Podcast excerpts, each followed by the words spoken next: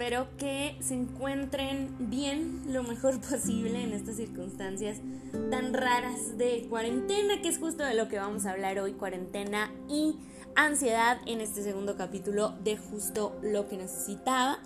Y fíjate que ayer estuve pensando mucho acerca de cómo es la nueva normalidad esto, ¿no? Es, es tan común y, y lo decimos como con una frescura tan no sé, como que ya ni siquiera registramos que es algo distinto cuando decimos, ah, es que es por la cuarentena, o ves que ahora la cuarentena, es que la pandemia, como si fuera una situación completamente normal y se nos olvida que no lo es, se nos olvida que es algo tan, pero tan fuera de la normalidad.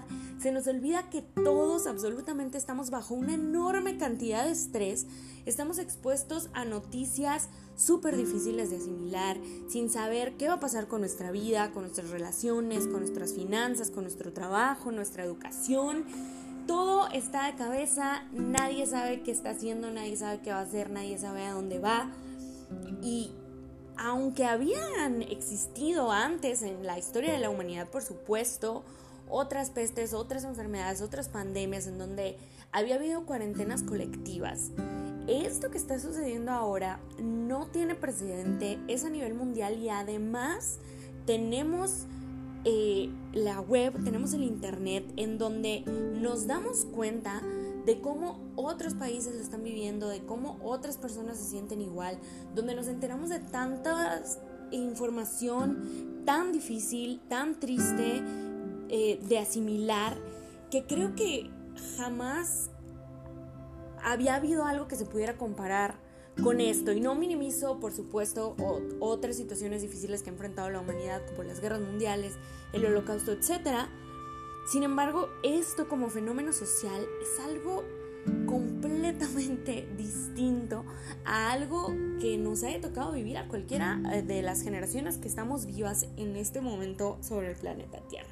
Entonces, pues bueno, haciendo énfasis en eso, primero que nada quiero decir alto y claro que no estás solo, que si te sientes triste, ansioso, enojado, deprimido y dices es que nadie me va a entender, es que no tengo ganas de hablar con mis amigos, con mi familia, porque seguramente pues ellos están bien o están haciendo su trabajo desde casa y yo soy el raro y, y qué pena decirles que pues que lloré en la mañana o que no me quise levantar o que me siento así o asá. Y a lo mejor me voy a sentir menos si, si lo expreso. Bueno, pues déjame decirte que no podrías estar más equivocado, porque a uno u otro nivel todos, absolutamente todos, nos sentimos igual, todos nos sentimos perdidos, nos sentimos solos, desesperados y enredados en un sinfín de emociones que tal vez muchos ni siquiera conocíamos antes de entrar en esta situación tan difícil a nivel mundial. Tengo eh, varios conocidos, más de uno, con los que platicábamos que nunca habían sentido lo que era un ataque de ansiedad. Y otra de las personas que, estaba ahí decía, bueno, es que a mí nunca me ha pasado. Y yo les decía, te aseguro que cuando tengas un ataque de ansiedad vas a saber que es un ataque de ansiedad. ¿No? Eh, yo he tenido también eh, recientemente el primer ataque de ansiedad y se los digo con toda la honestidad y todo el cariño se los platico. Y no me quedó la más remota duda de que estaba teniendo un ataque de ansiedad. Entonces es a lo que me refiero con decir que hay muchas cosas que quizás no habías experimentado antes de estar en esta situación. Pero, como lo decía en un inicio, como se ha vuelto, entre comillas, algo tan normal, ¿no? Porque los seres humanos estamos hechos para acostumbrarnos, nos acostumbramos muy fácil a las cosas porque es un mecanismo de supervivencia, ¿no? Si, si estuviéramos realmente conscientes cada segundo de lo extraño y lo difícil y lo aterrorizante que es esta situación, yo creo que nos sentiríamos mucho peor. Por eso es que podemos hacer esto, decir, ah, es que la cuarentena es súper normal y mi máscara y jaja, vamos a hacer memes y todo eso lo hacemos como para poder lidiar con esta nueva normalidad, entre comillas, ¿no? Entonces, pues bueno, quiero decirte que si te sientes así, si estás experimentando ansiedad, depresión, tristeza, enojo, etcétera, cualquier emoción negativa, pues no estás solo, no eres el único y somos todos alrededor del planeta Tierra que nos sentimos así. Entonces, he visto en internet muchas publicaciones y memes y imágenes donde dicen que hay que terminar esta cuarentena con un montón de libros leídos, habiendo aprendido otros idiomas, habiendo remodelado la casa, etcétera, etcétera, etcétera. Ustedes saben que yo soy fan del crecimiento personal, que me fascina todo lo que tiene que ver con aprendizaje. Y por supuesto es algo maravilloso aprender, crecer, hacer, innovar, pero en este momento, déjame te lo digo, no hay nada absolutamente nada que sea más importante que tu bienestar.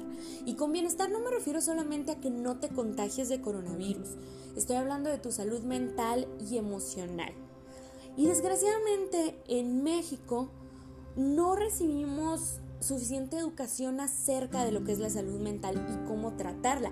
Incluso recibimos desinformación donde nos dicen que eso es para los locos y no sé qué tanto más, ¿no? Eso por supuesto provoca que cuando somos adultos a la hora de necesitar, bueno, adultos y más jóvenes, ¿no? A la hora de necesitar atención profesional para sentirnos bien, sanos y felices, pues nos da miedo, nos da vergüenza buscar al médico, buscar al profesional y, y entonces no lo hacemos. Imagínate que tuvieras una fractura que te quebraras una pierna en tres pedazos y que te diera vergüenza ir al médico. Y entonces dices, me la rifo, decido vivir meses o incluso años con ese horrible dolor en la pierna que te va a impedir ir a trabajar, relacionarte y hacer las funciones más básicas de tu vida de manera normal.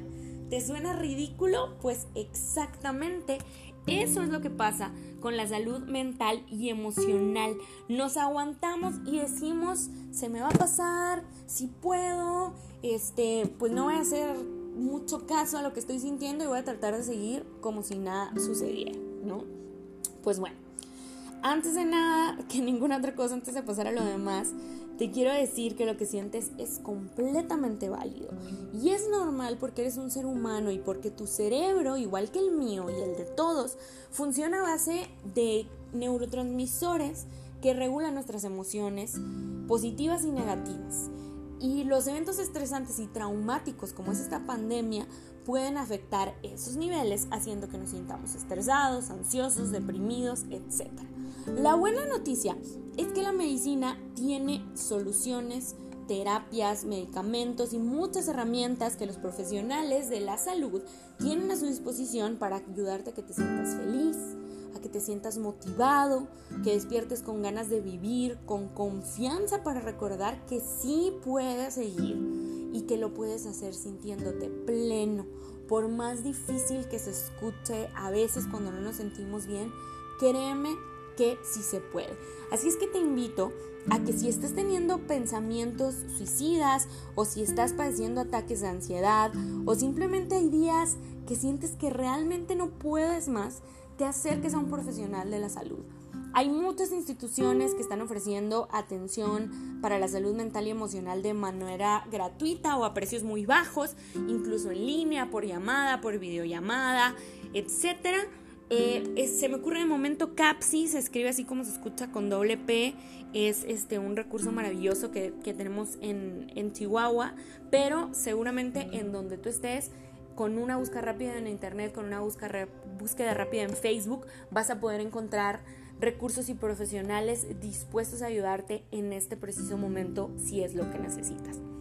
Ok, entonces seguimos adelante, te voy a dar algunos tips de medidas que puedes tomar para ayudarte a reducir la ansiedad y sentirte mejor día a día. Pero si, si sientes que no estás bien, insisto, busca ayuda profesional. Créeme que no te vas a arrepentir. Una vez más, les soy súper honesta desde el fondo de mi corazón y se los digo con todo el... La finalidad de ayudarte a que tú te sientes mejor. Yo he estado viendo a mi terapeuta en estos días, he estado en contacto con ella y me ha ayudado muchísimo a poder trabajar estas emociones tan fuertes que llegaron junto con la cuarentena. Pero bueno, estos tips te pueden ayudar en tu día a día a controlar esas emociones de ansiedad repentinas. El primer tip es que cambiemos el me siento atrapado, estoy atrapado aquí adentro por al fin tengo tiempo para trabajar en mí y en mi casa. Claro que todos quisiéramos salir y volver a la normalidad, ver a nuestros amigos, pasear, salir de viaje, ir al cine, pero mientras tenemos que seguir trabajando desde casa, lo podemos aprovechar como una oportunidad para hacer cosas que siempre quisimos hacer por nosotros mismos o en nuestro hogar. Para mí, por ejemplo, hay días que me siento súper poco productiva o me aburro, no me puedo concentrar, no sé qué hacer con una tarde, con una mañana. Y entonces me acuerdo del año pasado, el 2019, que fue un año lleno de aventuras, un año maravilloso, con muchos logros, pero también fue un año ocupadísimo. O sea, me acuerdo que había días que no alcanzaba a comer o que en un solo día tenía cuatro reuniones, dos filmaciones, el programa de radio, compromisos sociales y todo en ese solo día y al día siguiente era igual y al día siguiente era igual y al día siguiente era todavía más ocupado, ¿no? Entonces, aunque amaba todo lo que estaba haciendo, estaba cansadísima y me la pasaba soñando con tener una tarde libre para sentarme a ver una película, para ponerme una mascarilla o con tener media hora para tomarme una siesta. Bueno, pues ahora tengo tiempo para todo eso. ¿Y qué crees? Extraño estar ocupada porque así somos los seres humanos, ¿o no? Pero bueno, hay que tratar de recordar que pronto vamos a volver a esa errática normalidad ocupadísima que tanto extrañamos. Y hay por eso que tratar de disfrutar, tratar de, de verle lo positivo, de sacarle el jugo a ese tiempo libre que tenemos disponible ahora. El segundo tip se trata de establecer una rutina lo más normal posible y lo más apegado a lo que estabas acostumbrado que se pueda, ¿no? Lo que sea que es lo normal para ti, trata de recrearlo. Por ejemplo, si trabajas en una oficina y ahora estás haciendo el mismo trabajo desde tu casa y tomabas tu lunch break a las, no sé, a la una de la tarde, pues a la una de la tarde levántate de la computadora, conéctate al trabajo y toma tu lunch break igual. Lo mismo pasa con la hora de salida. Es muy fácil caer en la tentación de trabajar las 24 horas porque ahí estás y no tienes, entre comillas, nada más que hacer y ahí está la computadora y tienes muchos pendientes de trabajo, pero eso no es sano. Si a las 6 de la tarde normalmente terminaba tu jornada de trabajo, a las 6 de la tarde apaga la computadora y ponte a hacer otra cosa, así sea ver la pared. Porque a lo mejor exponerte a tanto trabajo, a tanto estrés laboral, por tratar de mantenerte ocupado, quizás también te está generando un poquito más de ansiedad. Entonces, mantén tus horarios. Si te gustaba mucho ir al gimnasio y disfrutas hacer ejercicio y ahora pues evidentemente no puedes ir, búscate una rutina en línea que se ajuste y establece un horario. Entonces haz ejercicio todos los días a las 9 de la mañana, todos los días a las 11 y media de la mañana, todos los días por la noche, pero mantén ese, esa actividad, mantén esa rutina que tenías antes de la cuarentena. Tip número 3. Trata de minimizar la información negativa que consumes. Esto es súper importante y es que hay una línea muy delgada entre mantenerte informado sobre lo que está pasando en el mundo y llenarte de mucha más información y detalles de los que necesitas.